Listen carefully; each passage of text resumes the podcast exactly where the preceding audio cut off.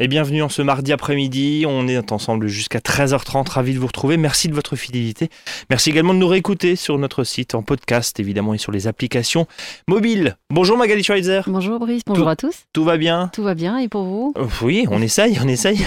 vous êtes aromatologue, mais vous êtes venu cet après-midi avec votre casquette de sophrologue, puisque vous êtes aussi à la base Sophrologue, Sophrologue. aromatologue. aromatologue. Et cet après-midi, on va s'intéresser à la sophrologie des enfants. Tiens, tiens, tiens. Alors, euh, on a souvent parlé de sophrologie sur cette, euh, sur cette Mhm. antenne hein, pour euh, soigner, améliorer différentes situations dans la vie de tous les jours. Là, focus cet après-midi sur les enfants. Pourquoi? Pourquoi vous nous proposez ce sujet cet après-midi? Alors c'est vrai que les enfants, dans la vie quotidienne, la séparation des parents, les divorces, les activités extrascolaires, les enfants sont beaucoup sollicités. Et donc moi, je me suis spécialisée dans l'accompagnement des enfants. Euh, voilà, donc tout simplement. C'est une vraie demande sur le terrain, Magali? Il y a de la demande de, de plus en plus. Après, des sophrologues, il y en a beaucoup aussi pour les adultes. Donc la spécialisation pour les enfants, pour améliorer leur quotidien. Voilà. Alors, Eux aussi sont stressés. alors justement, stressés. on va rappeler ce que c'est la sophrologie parce que euh, sous ce nom euh, bizarre, barbare pour certains, qu'est-ce qui se Mhm. cache? Qu'est-ce que c'est? Euh, Certains font le lien avec de l'hypnose, c'est pas du tout ça. hein. Non, pour, euh, connaître un petit peu, euh, pour connaître un petit peu et puis pour évidemment en parler sur cette antenne depuis quelques années. Qu'est-ce que c'est? Alors c'est vrai que finalement la sophrologie, on ne sait pas forcément ce que c'est. Donc c'est Alfonso Caicedo qui a décidé de marier des pratiques venues de l'Orient et de l'Occident, euh, le yoga, la méditation, pour améliorer donc le bien-être. C'est une technique en fait qui est psychocorporelle. Alors, ça veut dire quoi? C'est pas évident. Donc une méthode psychocorporelle en fait, ça veut dire que on, améliore aussi bien euh, le sur on, agit aussi bien sur le corps que sur l'esprit. D'où et le mental. Le mental, voilà. D'où derrière certains qui peuvent faire la confusion avec de l'hypnose éventuelle. Voilà. Ça n'a rien à voir. Non, alors on connaît aussi bien les techniques corporelles telles que euh, le yoga, le sport, qui vont euh, favoriser donc le relâchement musculaire. On connaît aussi les techniques mentales, le yoga, la méditation, enfin Qui, qui se rejoignent d'ailleurs, qui se le rejoignent. PNL, la PNL, la méditation, tout ça. Et en fait, la force de la sophrologie, c'est qu'elle va marier les deux, effectivement. Donc, on va aussi bien agir sur le corps que sur l'esprit. Donc, c'est donc l'amélioration, l'harmonisation du corps et de l'esprit. Alors justement, comment ça se pratique? Alors, ça se pratique. Alors, pour les enfants, Je parle pour les enfants, hein, bien sûr. Voilà, on est sur les enfants, donc c'est de manière très ludique. Euh, on va faire des, des jeux, il y aura beaucoup d'accessoires aussi, ça peut être des plumes, des balles. Euh, voilà, il y a beaucoup de choses. En fait, il faut que l'enfant ait envie de refaire les exercices, puisqu'en fait, euh, la sophrologie, c'est c'est aussi quelque chose qui se... Il faut faire, c'est un entraînement, si vous voulez, il faut le refaire au quotidien. Ça permet euh, de gérer les émotions, gérer le stress, gérer certaines peurs. Ça peut être aussi des tocs chez l'enfant. Euh, ça peut être aussi l'amélioration de la dyslexie, certains troubles en fait, hein, tout simplement. Et donc il faut que l'enfant s'entraîne, fasse, refasse les exercices. Donc il faut que ce soit très ludique pour lui, pour euh, éviter encore d'apporter de la lourdeur au devoir ou au quotidien. Donc voilà. Et la séance en fait, elle se pratique de différentes manières. C'est-à-dire qu'on va faire d'abord un relâchement corporel, musculaire. Donc on va faire des exercices de relâchement musculaire, on va faire du yoga, des étirements, voilà, on va assouplir, hein, on va travailler l'assouplissement. Et ensuite, on va travailler donc sur euh, des contes, on va raconter des petites histoires, la visualisation mentale en fait. On va raconter des petites histoires qui vont lui permettre en fait à l'enfant de transposer la situation anxiogène ou la situation de stress dans un autre contexte, dans une visualisation. Euh, Magali, euh, très Oui. clairement, est-ce qu'il y a des enfants qui ne sont pas réceptifs Ou Oui, est-ce que il faut être réceptif? Pardon, je refais le parallèle sur l'hypnose. Mhm. On a bien compris que ça n'avait rien à voir, mais juste pour qu'on se... Voilà, l'hypnose est un petit peu plus connue, y compris médiatiquement dans le monde du, hein, du- spectacle. plus- Voilà, Mais est-ce que pour la sophrologie, il faut, faut des gamins qui soient réceptifs? Et il y en a qui ne sont absolument pas réceptifs à vos jeux, à ce que vous proposez exactement, ça peut arriver. Alors à ce moment-là, on n'insiste pas, c'est pas la peine. Ça veut dire il faut Cette technique ne marchera pas du coup pour lui. Non, Ouais. il, faut, il faut que l'enfant soit réceptif, il faut que l'enfant ait envie. Euh, alors après, c'est aussi notre rôle en tant que sophrologue d'apporter cette envie-là à l'enfant, de créer cette alliance, de, de se rendre accessible à l'enfant. Euh, mais effectivement, j'ai, euh, ils sont accessibles. Ils ont envie de le faire quand j'apporte une plume, par exemple, et qu'il faut sou- souffler dessus pour travailler le souffle. Ça se passe bien. Mais là où il y a des fois plus de mal, c'est euh, la visualisation, rester, euh, fermer les yeux, essayer d'écouter l'histoire La et de vivre concentration. voilà, c'est- en fait, c'est pas vraiment de la concentration, mais c'est de vivre l'histoire avec son corps. C'est-à-dire que, par exemple, pour la gestion des émotions, on va essayer de voir dans son corps où l'émotion se situe pour qu'il puisse ensuite la gérer. Euh, et, et- et ça, c'est pas toujours évident.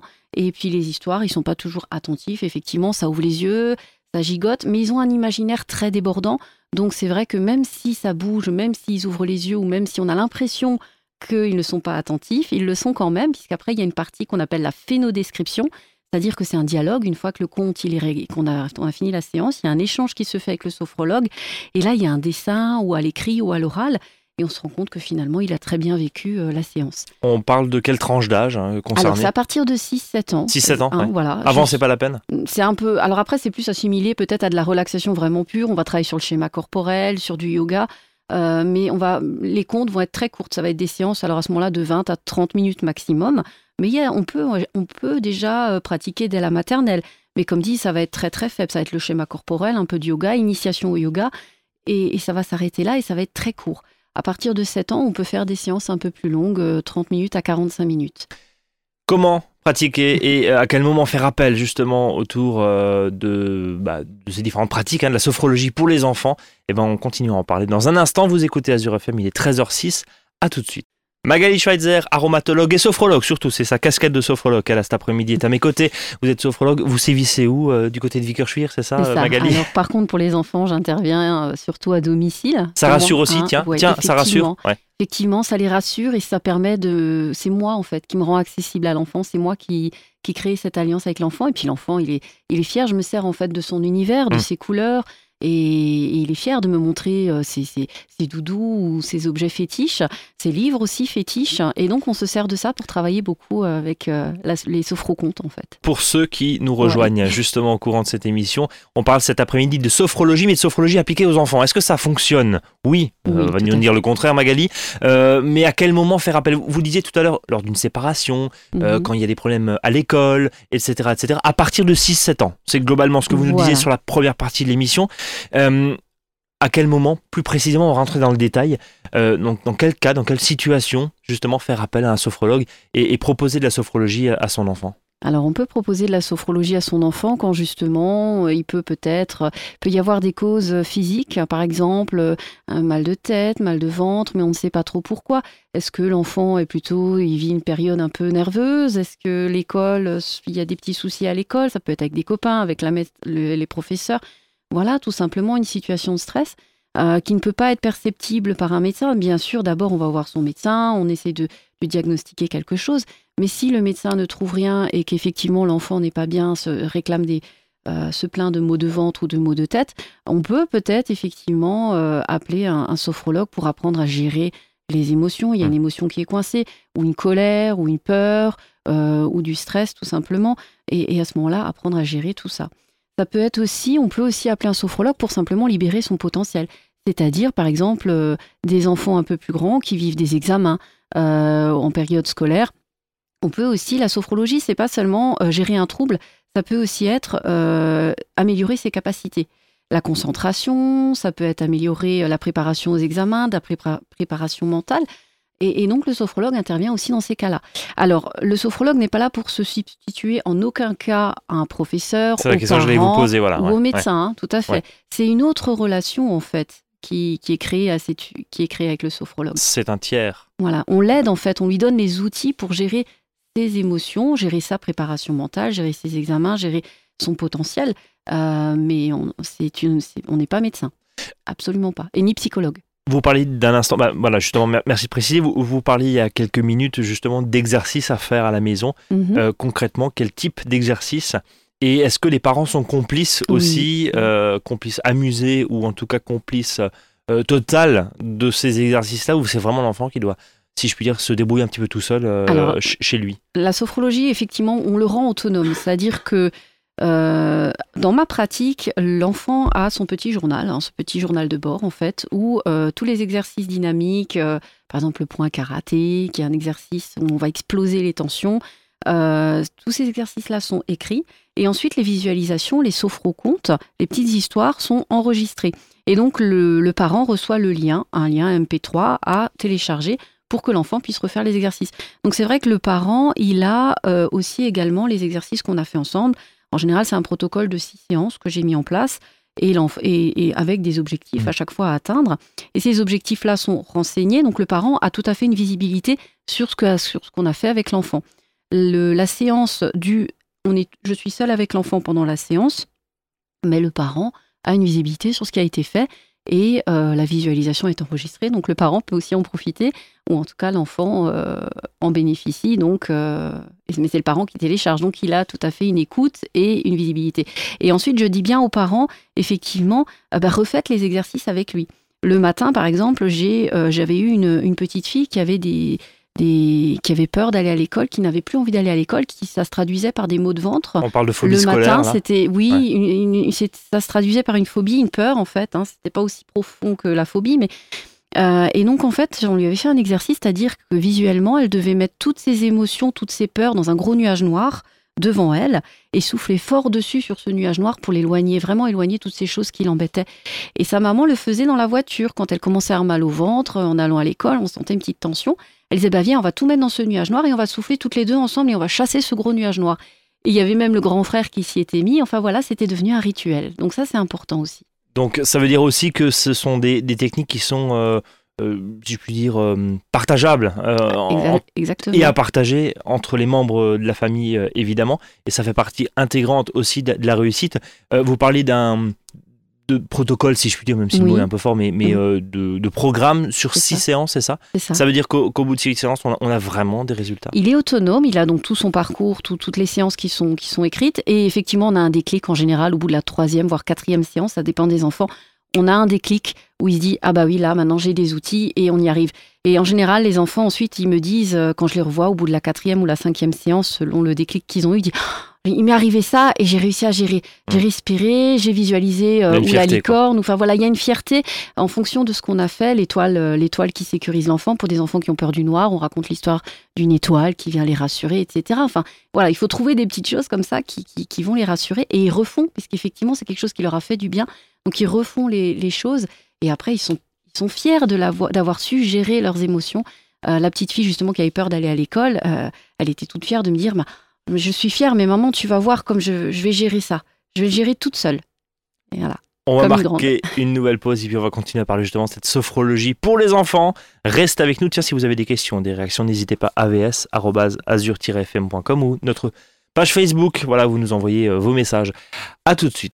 Magali Schweitzer, je le rappelle, sophrologue, aromatologue, mais sophrologue, cet après-midi est à mes côtés. Vous êtes du côté de Vickerschwir et vous proposez euh, et vous nous proposez cet après-midi de la sophrologie pour les enfants, comment ça fonctionne, comment ça marche et pourquoi. Alors, on a vu un petit peu sur euh, éventuellement des, petits maux de ventre, un petit stress avant d'aller à l'école, éventuellement des manques de concentration, des problématiques mhm. d'endormissement, etc. Ça, c'est les cas, si je puis dire, un petit peu légers. Et vous voulez revenir, euh, je crois, sur des cas un petit peu plus lourds, mhm. comme la dyslexie, comme l'hyperactivité. Alors, évidemment, vous n'êtes pas médecin, vous n'êtes pas psychologue, vous l'avez dit tout à l'heure et rappelé. Euh, mais en quoi la sophrologie, peut-être dans une première approche ou dans un, peut-être une approche plus globale, peut aider aussi à euh, régler ces mots, j'allais dire? Alors c'est vrai que par exemple, hein, comme vous, vous, le disiez, donc la dyslexie, hein, donc c'est qui sont des, dysfonctionnements en fait. Hein, juste euh, rappeler, on inverse les syllabes, c'est ça. Alors c'est un peu plus complexe que ça. Il y a aussi une certaine lenteur, il y a aussi une certaine. il, y a, tous les troubles 10, il n'y a pas que la dyslexie, il y a la dyscalculie, la dysorthographie, la dyspraxie. Voilà, donc tous ces troubles, en fait, c'est qui, qui, sont des dysfonctionnements plus ou moins importants, mais qui viennent gêner, en fait, l'apprentissage scolaire de l'enfant. Euh, et c'est vrai que ces enfants-là peuvent aussi avoir euh, ben, du coup un manque de confiance en eux, puisqu'ils peuvent être plus longs que les autres, peuvent avoir des, des petits soucis euh, de lecture dans leur apprentissage en fait. Et on imagine bien qu'à leur charnière, à leur, à l'âge charnière dont vous parliez tout à l'heure, c'est CE2, hein, voilà, ça pose des complications derrière externes et des, des externalités pas forcément très joyeuses. Ils peuvent dire oralement, c'est des enfants qui n'ont pas confiance en eux, qui, qui qui déjà euh, au niveau des devoirs, quand ils ont des devoirs ou quand, ils ont du mal à se mettre euh, à la tâche aussi parce qu'ils se disent oh là là mon dieu je ne vais, pas y arriver. Voilà, ils peuvent dire oralement je suis nul euh, aussi et ils peuvent aussi même faire un auto sabotage hein, tout simplement juste pour prouver l'échec. Enfin voilà, c'est quelque chose qui est assez Maintenant, c'est reconnu, hein, la dyslexie, tous les troubles 10 sont reconnus, sont diagnostiqués. Euh, et donc, la sophrologie, effectivement, peut apporter euh, simplement bah, de, simplement retrouver leur confiance en eux. Euh, faire, par exemple, ce que j'avais fait avec un enfant dyslexique, c'est le bracelet des capacités, entre autres, hein, bien sûr, il y a tout un accompagnement, mais on avait fait le bracelet des capacités, c'est-à-dire qu'à chaque perle, elle enfilait, en fait, c'était à chaque réussite de sa vie, il fallait qu'elle se remémore les réussites de sa vie et elle enfilait chaque perle. Donc c'est vrai que les enfants euh, bah, retrouvent confiance, se disent bah oui ça j'ai réussi, ça j'ai réussi. etc. Voilà, des, petites victoires de leur vie pour se, dire effectivement, bah, finalement, je suis comme les autres. Voilà, j'ai juste peut-être un dysfonctionnement qui fait que je suis plus lent, ou voilà, mais j'y arrive autant que les autres. Donc là aussi, il y a des, résultats plutôt encourageants Au niveau de la concentration aussi, voilà, faire simplement la bulle de concentration, c'est encore une fois des choses ludiques qu'on va leur apporter. Oui, euh, en vous écoutant justement, Magali, c'est très ludique, ça a l'air vraiment euh, axé sur le jeu et c'est peut-être une, des raisons qui fait aussi que c'est euh, encourageant et que les résultats sont plutôt intéressants et en tout cas que vous arrivez à intéresser un certain nombre d'enfants. Oui, voilà. Et ils ont vraiment envie de refaire les choses et de c'est quand on se revoit, ah, c'est déjà fini. Enfin voilà, c'est quelque chose en fait, effectivement, il ne faut pas apporter encore une fois de lourdeur sur les devoirs, ils ont déjà assez de choses, les activités scolaires, les journées sont déjà bien chargées. Donc il faut vraiment axer ça sur le jeu et sur des périodes courtes pour qu'ils puissent le refaire euh, facilement. Alors la dyslexie, c'est une des parties euh, gérées. Euh, vous aviez parlé aussi d'hyperactivité. Alors on va juste rappeler ce que c'est parce que dans l'hyperactivité, on, met un petit peu le, gamin un peu foufou. Est-ce que c'est ça? C'est en fait la gestion, bah, effectivement, des enfants hyperactifs, hein, des enfants qui, qui, ont du mal à se concentrer, qui, qui bougent, euh, qui bougent souvent, voilà, beaucoup. Euh, en classe, c'est pas toujours, ils ont des fois des problèmes de comportement à l'école. Donc pareil, la sophrologie va leur apprendre à, gérer tout ça par le biais de la respiration, par le biais des exercices corporels, par des étirements, et enfin, par de la visualisation, euh, il y a aussi une visualisation qui s'appelle l'objet de concentration. On va simplement, euh, l'enfant va devoir se concentrer ou sur un objet pour pouvoir. c'est des outils en fait qu'on va lui apporter pour canaliser en fait son, hyperactivité. Et là, les résultats, là aussi, sont, sont encourageants sur ces problématiques d'hyperactivité. de plus en plus, effectivement, d'accompagnement. Alors, ça, euh, toujours en complémentarité peut-être hein, de quelque chose, de, d'un traitement ou, d'un psychologue ou d'autres, d'autres choses, d'autres pratiquants. Mais la sophrologie, effectivement, euh, travaille sur le comment. Comment gérer, en fait. Comment gérer mon hyperactivité, comment gérer ma dyslexie? Nous, les sophrologues, on est sur le comment je fais. On donne les outils à l'enfant pour euh, améliorer tout ça. Est-ce qu'il y a, y a d'autres problématiques, je sais pas comment, comment les appeler, d'autres petits soucis justement de la, vie des enfants? Aussi, euh, des TOC par exemple, les troubles obsessionnels compulsifs hein, par exemple, euh, un enfant qui a euh, qui avait subi une, une, opération chirurgicale, qui avait été immobilisé pendant quelques mois, et ben, a développé un certain trouble en fait au niveau, il était immobilisé au niveau des deux jambes, donc à l'âge de 6 ou 7 ans, quand on a envie de danser, courir, etc., c'est vrai que c'est pas évident. Donc, il avait euh, développé certains troubles euh, musculaires. En fait, le haut du corps, il, serrait ses poings comme ça très fort. Enfin, voilà, il y avait, des petits troubles qu'il n'arrivait pas à gérer, puis ça le rendait malheureux parce qu'il savait pas comment gérer ça. Il voyait bien qu'il y quelque chose qui n'allait pas. Euh, donc, ça. C'était quelque chose, en fait, on a simplement visualisé de l'eau euh, de l'eau fraîche qui coule le long de ses bras. On avait visualisé euh, des choses comme ça. On avait aussi travaillé justement sur la tension-relâchement du corps. On avait travaillé sur le moment aussi où, ces troubles apparaissent. C'est aussi ça, c'est de travailler sur la cause en fait, pour ensuite euh, que l'enfant observe quand est-ce que ces troubles vont arriver, quand est-ce que, à quel moment finalement ça vient, quelles sont les causes, et on travaille sur cette cause pour ensuite gérer gérer ce trouble. Ce trouble. Euh, là aussi, alors vous parlez tout à l'heure de, six séances, j'imagine que pour des euh, problématiques un petit peu plus, voilà, ça peut, ça peut aller plus loin. Est-ce que, un, est-ce que l'accompagnement de l'enfant se fait et dans certains cas peut et doit se faire de façon pérenne? C'est-à-dire, euh, on parle en mois, mhm. en années éventuellement pour des problématiques. Ah, quand c'est plus lourd, effectivement, on se voit en général. Alors la fréquence. Là, l'idée, c'est simplement, pardon, je, coupe, mais c'est simplement de dire aux parents, voilà, ça fonctionne, mhm. mais euh, voilà, c'est pas une séance euh, qui va permettre de tout régler, comme on peut le croire aussi dans certains cas. attention, et, voilà, c'est un suivi. C'est un suivi qui, est, qui peut être plus ou moins long, effectivement, en fonction de ce qu'on a à gérer. Pour les, quand je disais tout à l'heure, j'ai un, accompagnement de six séances. Hein, des fois, ça peut être 7, 8 ou 10, voire plus. Effectivement, ça dépend effectivement déjà de la réceptivité de, de l'enfant.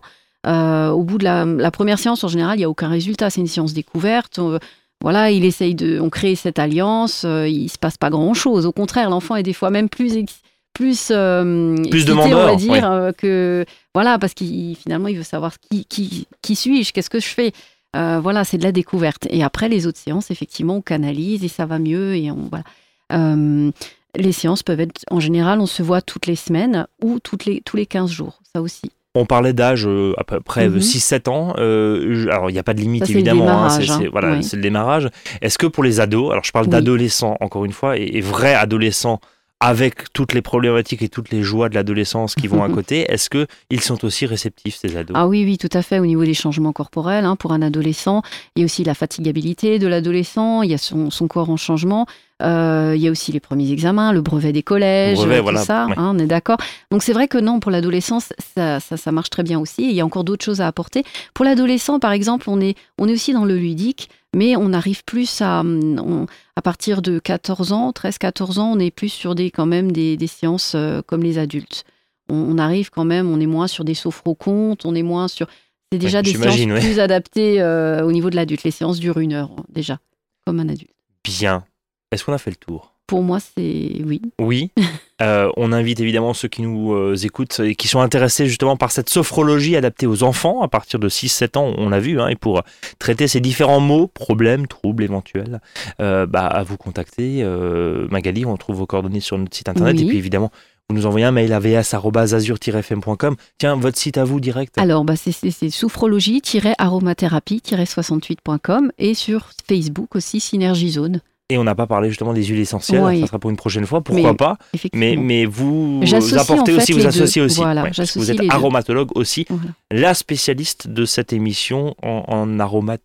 Thérapie. Thérapie, pardon, en aromathérapie, donc avec les, les, petites, huiles- les petites huiles essentielles, c'est pas facile à dire. Euh, on en voit de plus en plus, hein, d'ailleurs, un, Tout peu partout, pour le meilleur et pour le pire. On va pas euh, revenir euh, là-dessus, mais, mais on aura l'occasion en tout cas d'échanger à nouveau sur, sur telle ou telle thématique. Merci beaucoup, Magali. Merci à vous, merci à tous. Passez une, une très belle après-midi et puis on se retrouve demain, 13h, 13h30 et nous, Magali, très bientôt évidemment avec un nouveau sujet sur Azure FM. Salut à tous.